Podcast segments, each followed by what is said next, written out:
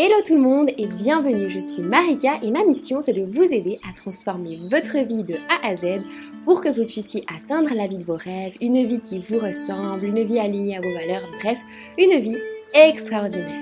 Aujourd'hui, je vais vous expliquer comment arrêter de procrastiner, même si vous êtes une personne qui procrastine énormément depuis toujours. Si aujourd'hui vous souhaitez transformer votre vie et vivre une vie extraordinaire, mais que vous ne savez pas par où commencer ni comment faire, alors j'ai quelque chose pour vous qui va vraiment énormément vous aider. Il s'agit de mon e-book Les 7 piliers secrets pour vivre une vie extraordinaire. Il a été écrit et mis en page par moi-même avec beaucoup d'amour et je vous invite à le télécharger gratuitement. Le lien se trouve dans la description.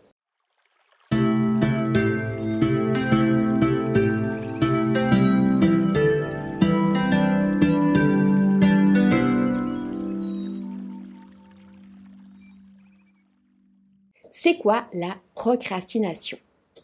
La procrastination, c'est la tendance à remettre au lendemain ce que vous devriez faire maintenant tout de suite. C'est la difficulté que vous avez à vous mettre à faire quelque chose que vous devez faire ou que vous aimeriez faire. Vous repoussez cette tâche de manière tout à fait irrationnelle et il n'y a aucune raison valable pour que vous reportiez sans arrêt cette tâche au lendemain.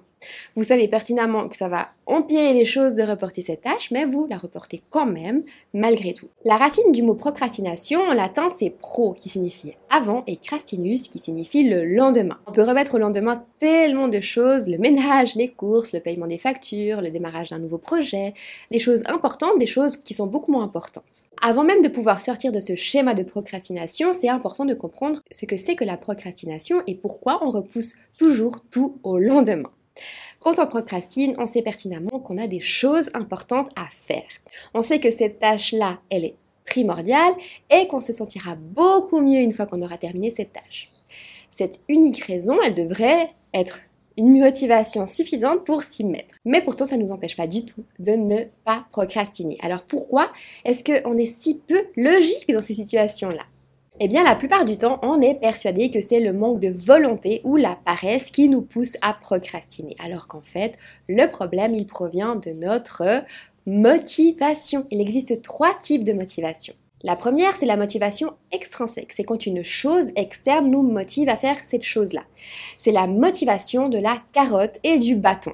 Je suis motivé à me lever chaque matin mais pour recevoir un salaire à la fin du mois et gagner ma vie et manger, etc. La motivation extrinsèque, c'est être motivé par le résultat, mais pas les actions qui mènent à ce résultat. C'est comme si vous gravissiez une montagne, mais que le chemin, c'était une torture et la seule chose qui vous intéresse, c'est d'arriver au sommet pour eh ben, prendre une photo, prendre un selfie au sommet.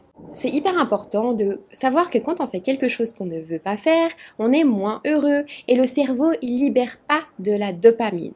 L'utilisation de la motivation extrinsèque, donc celle que je suis en train de vous parler, eh bien ça va réduire drastiquement les performances dans les activités cérébrales et ça va augmenter la procrastination. Donc vous serez moins doué dans ce que vous faites et vous, et vous procrastinerez beaucoup plus. Ensuite vient la motivation basée sur les objectifs. Alors cette motivation, elle vous pousse à avancer pour atteindre tous vos objectifs. Vous allez tout faire pour atteindre un objectif précis.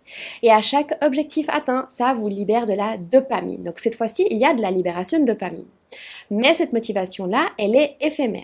Vous allez vous habituer à atteindre ces objectifs. Et du coup, quelques minutes, quelques heures après avoir atteint votre objectif, eh bien votre niveau de dopamine, votre niveau de bonheur va redescendre, ce qui créera à nouveau de la procrastination. La troisième motivation, c'est la motivation intrinsèque. C'est quand on est motivé juste par le fait de faire cette chose-là. Par exemple, je suis motivée de faire un puzzle parce que, eh ben, j'aime faire un puzzle. C'est pas parce que je me réjouis de le voir à la fin terminé, parce que j'aime assembler des pièces. Je suis motivée de faire un puzzle par simple plaisir. Ça m'apporte rien de plus que le bonheur de faire un puzzle. La motivation intrinsèque, c'est se concentrer sur les actions et pas seulement sur le résultat final. En gros, sur le voyage et pas seulement sur la destination à laquelle on arrive à la fin. La motivation intrinsèque, c'est la motivation idéale pour éviter la procrastination et être heureux dans sa vie. Quand on procrastine, on laisse tout pour le dernier moment. Du coup, on peut confondre procrastination et paresse. Mais non, ce n'a rien à voir. Un paresseux, il fait rien et il est OK avec ça. Un procrastinateur, lui, il a envie de faire quelque chose, il a envie d'atteindre son objectif, mais il n'y arrive pas, il n'arrive pas à se mettre au travail.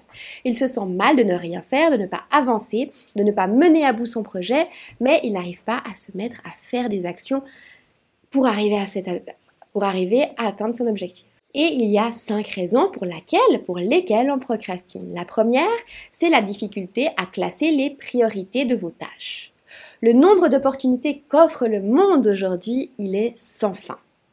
Les smartphones, les ordinateurs, etc., Internet, les réseaux sociaux, etc. Ça nous offre beaucoup plus de liberté. Alors c'est bien d'un côté, mais ça ne nous rend pas forcément plus heureux. Avec toute cette liberté, notre esprit, il se sent confus, il n'arrive plus à instaurer des priorités, et du coup, ben, il se perd dans les tâches à effectuer quelle tâche est prioritaire, quelle tâche n'est pas prioritaire, ça nous démotive, on préfère du coup ne rien faire car on se sent submergé par tellement d'éléments qu'on peut faire. Alors pour éviter ça, je vous conseille de revoir vos valeurs, vos objectifs, votre vision. 2. Les pensées et l'imagination. Avant même de faire une tâche, votre cerveau va réfléchir à la difficulté de la tâche. Le cerveau, il est gros. Le cerveau, c'est un gros flemmard. S'il voit que ça va lui manger trop d'énergie, il va faire tout pour vous dissuader de débuter cette tâche.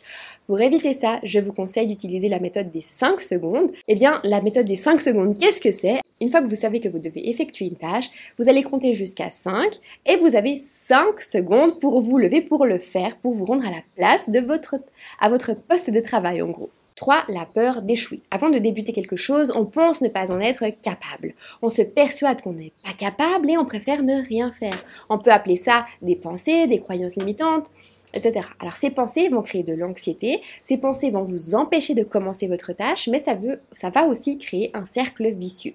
Plus vous allez repousser votre tâche, plus vous allez vous sentir incapable et plus vous allez repousser cette tâche.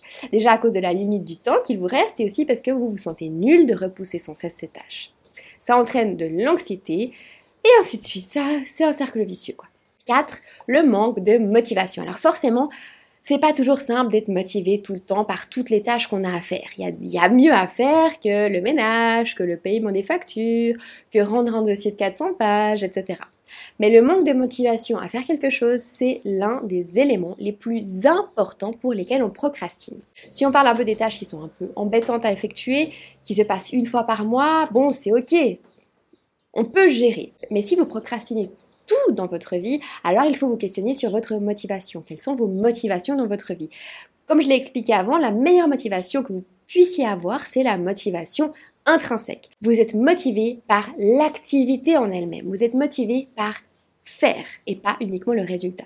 Est-ce que les tâches que vous faites, est-ce que vous effectuez quotidiennement, est-ce qu'elles vous motivent de manière intrinsèque ou pas du tout? 5. Le manque d'autodiscipline. Alors le manque d'autodiscipline, c'est un peu comme si vous vous donniez des ordres à vous-même et que vous aviez du mal à suivre ces ordres. Alors c'est pas la principale cause de la procrastination, mais c'est un composé qui est important et dont je souhaitais vraiment vous parler. Pour être discipliné, il faut avoir le bon type de motivation, la fameuse motivation intrinsèque, et apprendre à maintenir des bonnes habitudes et travailler votre optimisme et vos pensées Maintenant que vous avez compris pourquoi est-ce que vous procrastinez, eh ben, je vais vous partager mes 8 conseils pour vous aider à arrêter de procrastiner. Des conseils qui sont faciles, faciles à intégrer dans votre quotidien et qui feront toute la différence. Vous pouvez me croire, en tout cas moi je les ai mis je les ai mises toutes en application dans ma vie et ça m'aide énormément. Alors débutons avec le conseil numéro 1, faire des to-do list. Notre tête, c'est un peu comme notre chambre notre maison. Il y a plein de choses hyper importantes dedans, mais si elle est un peu en désordre, eh ben, on va rechercher notre jean préféré, on aura de la peine à le trouver, et on va mettre encore plus de bazar à le chercher, etc. Alors pour régler ce problème, il faut faire le ménage une fois par semaine, une fois par mois, peu importe à quel point vous avez besoin d'ordre dans votre tête. Une fois par semaine, on fait de l'ordre dans notre maison, dans notre chambre, ou peut-être même plus, peut-être une fois par jour, peu importe. Eh bien, votre tête, c'est la même chose que votre maison, c'est la même chose que votre chambre. Il faut faire des to-do list une fois par semaine ou une fois par jour en listant tout ce que vous devez faire cette semaine ou cette journée en commençant par le plus important au moins important. Mon conseil numéro 2, divisez votre tâche en plusieurs étapes. L'une des principales raisons pour lesquelles on procrastine, c'est que quelque chose semble trop gros, trop compliqué à faire, du coup, on ne veut pas s'y mettre. On se sent submergé par une tâche. Il y a trop, alors on décide de l'oublier. C'est un mécanisme psychologique qui est très naturel chez l'être humain, mais pas du tout productif. Donc, bah, pour contrer ce problème, si vous êtes confronté à une grande tâche, compliquée, je vous invite à splitter cette tâche qui vous semble peut-être insurmontable maintenant. Vous allez la splitter en plusieurs petites étapes. Par exemple, vous devez rendre un énorme dossier au sujet de la procrastination à votre patron, par exemple. Plus votre tâche est difficile à structurer, plus vous allez procrastiner. D'où l'importance de bien structurer cette tâche et d'en faire des étapes à franchir. Mon conseil numéro 3, c'est d'utiliser la matrice d'Eisenhower. Très souvent, on peut procrastiner simplement parce qu'on ne se rend pas compte de la priorité de nos tâches. Parce qu'il existe une différence hyper importante entre une tâche importante et une tâche urgente. Quand on entend c'est important, eh ben on croit souvent que ça veut dire c'est urgent, mais c'est rien à voir, c'est deux choses différentes. Pour vous aider à prioriser vos tâches, vous allez du coup utiliser la matrice d'Eisenhower. La matrice d'Eisenhower, elle comprend quatre classifications. Urgent et important, urgent et non important, important mais pas urgent, important et pas urgent. Les tâches qui sont urgentes et importantes, c'est par exemple des tâches, c'est des tâches qui seront mises en priorité. La tâche urgente et non importante, vous pouvez imaginer cette tâche comme par exemple aider votre maman euh, qui vous a demandé à rédiger un CV pour demain. Eh bien, cette tâche-là, vous pouvez la déléguer. 3. La tâche importante mais pas urgente. Alors, par exemple, ce serait organiser vos factures pour payer vos factures plus rapidement. C'est pas urgent, mais c'est important pour vous. Ça, va vous faire gagner du temps par la suite. Vous allez du coup planifier cette tâche. Et pour finir, 4. Les tâches pas importantes et pas urgentes. Alors ces tâches-là, eh ben, elles sont tout simplement inutiles. Il faut les laisser aux oubliettes. Elles ne sont pas urgentes, elles ne sont pas importantes, elles ne servent à rien. D'ailleurs, Peter Drucker disait, il n'y a rien de plus inutile que de faire parfaitement ce qui ne mérite pas d'être fait.